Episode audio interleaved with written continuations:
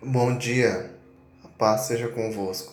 Devocional Edificai, dia 23 de novembro de 2021, terça-feira. Pedro nega Jesus. Marcos capítulo 14, versos 66 a 72.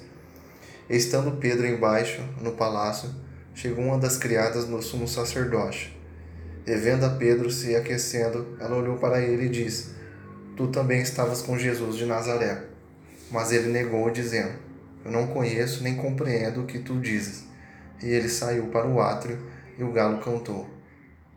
Pedro foi um homem de fortes contrastes. Ele tinha impulsos de intensa ousadia e atitudes de extrema covardia. Era um homem de altos e baixos, de escaladas e quedas, de bravura e fraqueza.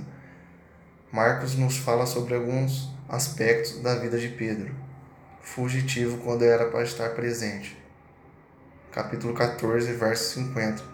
O mesmo Pedro que prometera fidelidade restrita num grau maior do que os seus condiscípulos, capítulo 14, versos do 29 ao 31, agora abandona Jesus e foge com eles na noite difícil da prisão de Cristo.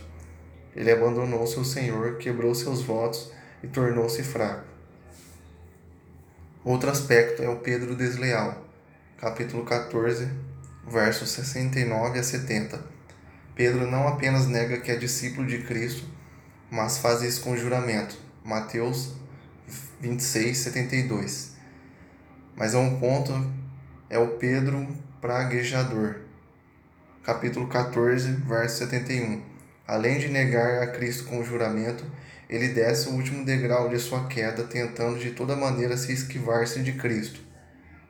Enfim, o Pedro arrependido, mesmo não tendo falado contra Jesus, Pedro o nega de três modos: pleiteando ignorância, negando fazer parte da comunidade dos discípulos e negando qualquer relação com Jesus.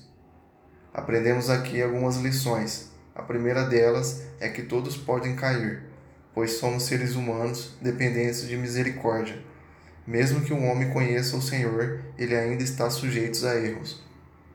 Segunda lição: é como uma tentação pode provocar uma grande queda capítulo 14, versos 66 e 67. Pedro nega o Senhor diante de uma situação embaraçosa. Terceira lição. Ele encontrou lugar de arrependimento no coração de Cristo, nos ensinando que Deus nos perdoa pelos nossos erros e que o importante é nos voltarmos para Ele para que seu plano continue. Sendo assim, esse discípulo foi coluna na obra de Deus pois ele descobriu em Jesus graça regeneradora e amor, se voltando ao seu mestre, pois ele o amava no seu íntimo, mas ainda iria ser aperfeiçoado em seu ministério. Paulo Henrique Araújo e aqui Sérgio Hortolândia. Tenham um excelente dia e Deus abençoe cada um de vocês.